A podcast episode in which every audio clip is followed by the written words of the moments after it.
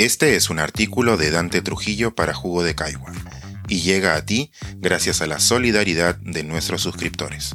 Si aún no estás suscrito, puedes hacerlo en www.jugodecaigua.pe. Guadalajara es un llanto. La nueva ministra de Cultura tiene la misión de conjurar un desmadre.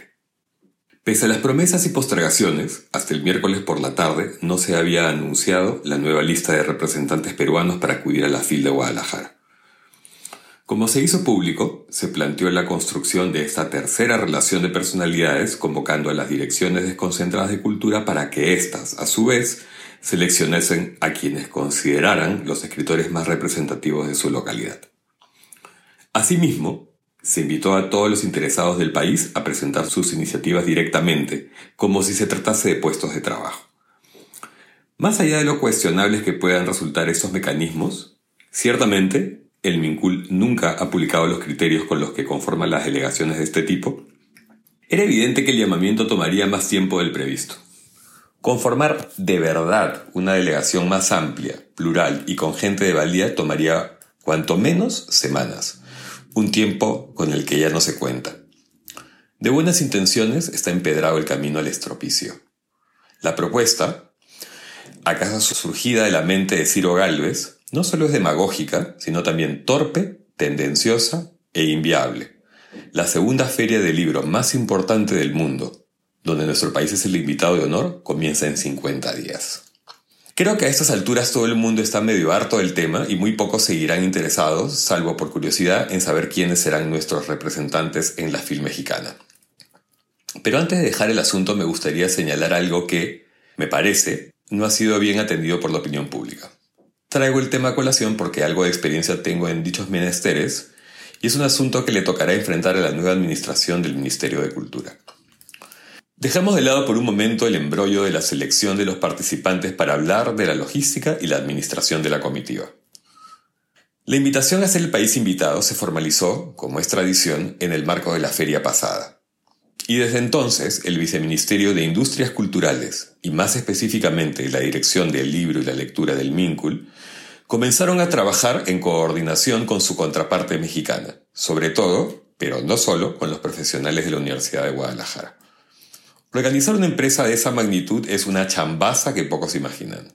Supongo que mientras el ministro Neira y el resto de funcionarios asignados atendían temas urgentes derivados de la pandemia, también debían avanzar como pudieran con el asunto.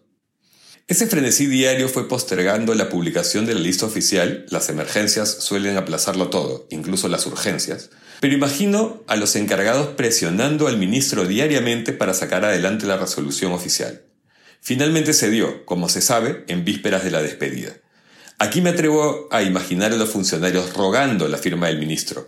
Si la lista no se oficializaba y se comenzaba a articular todo lo necesario para el viaje, bien podía ocurrir que, con el nuevo gobierno, llegase también un jefe de cultura improvisado o torpe.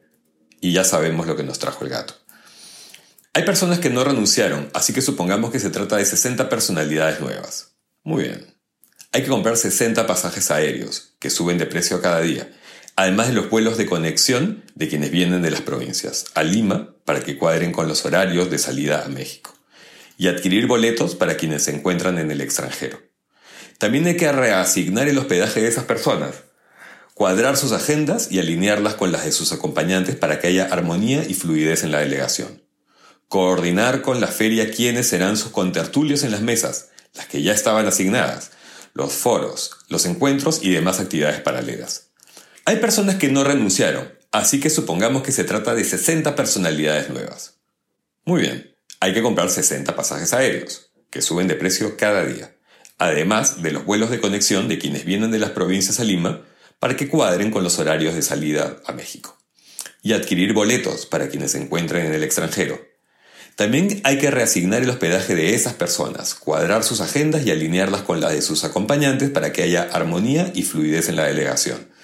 Coordinar con la feria quiénes serán sus contertulios en las mesas, las que ya estaban asignadas, los foros, los encuentros y demás actividades paralelas.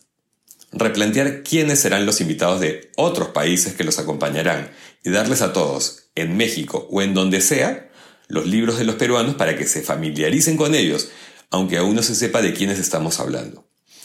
A estos últimos, los autores de otros países que estarán compartiendo mesas con los peruanos, la feria también debe reformularles los programas. Hay que copiar los títulos de los autores y trasladarlos. Todo ello, todo ese trabajo recaerá en un puñado de profesionales que tendrán que pagar los platos rotos. No puedo ni imaginar la presión que deben sentir, y eso que no saben todavía con quiénes comenzar a trabajar. Galvez y sus defensores nunca entendieron que una feria del libro de esa dimensión no es un premio ni un viaje de placer. Tampoco es un ranking.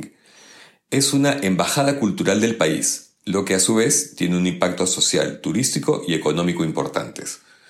Para hacer justicia con los autores relegados del mercado se necesita voluntad y políticas públicas de mediano y largo plazo, estímulos, concursos, becas, bibliotecas.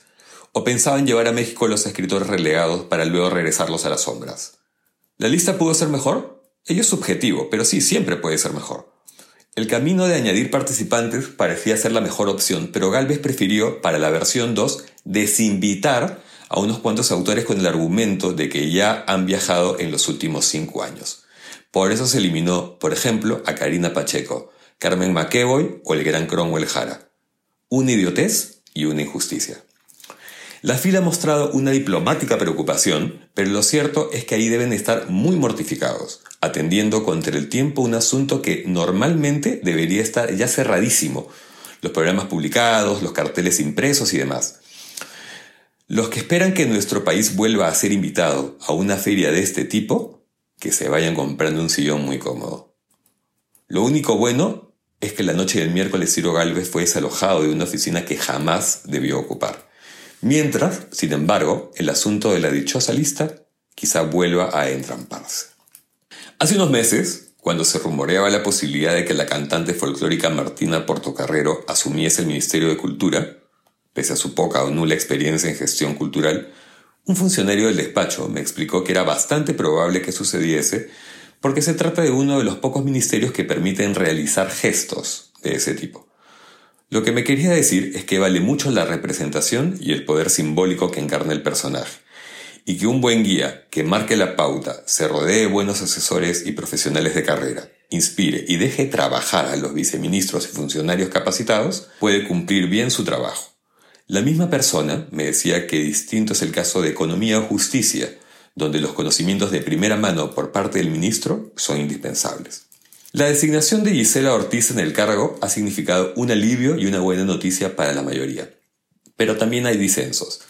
Quienes cuestionan el nombramiento de la señora Ortiz no pueden negar su buen currículum y su compromiso incuestionable respecto al tema de memoria pero recelan su inexperiencia en, por ejemplo, políticas culturales, industrias creativas, manejo de patrimonio, interculturalidad, etc. Eso es verdad, pero de ahí a que signifique un escollo para su desempeño, no lo creo. Por el contrario, creo que es una persona inteligente y apasionada que asumirá el cargo con honor. Por otro lado, su designación reabre el debate de qué es y qué no es cultura. La memoria es, sin duda, un elemento central de la cultura de una nación, sobre todo tras los años del terror que vivimos.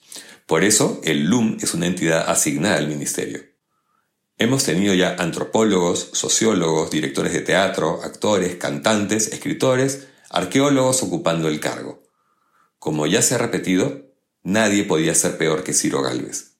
Casi no se trata de una exageración me parece oportuno apoyarse en una especialista capaz y carismática como Gisela Ortiz esta vez. La va a tener cuesta arriba, empezando por el tema de Guadalajara, pero por suerte se trata de una luchadora. Este es un artículo de Dante Trujillo para Jugo de Caigua y llega a ti gracias a la solidaridad de nuestros suscriptores. Si aún no estás suscrito, puedes hacerlo en www.jugodecaigua.pe.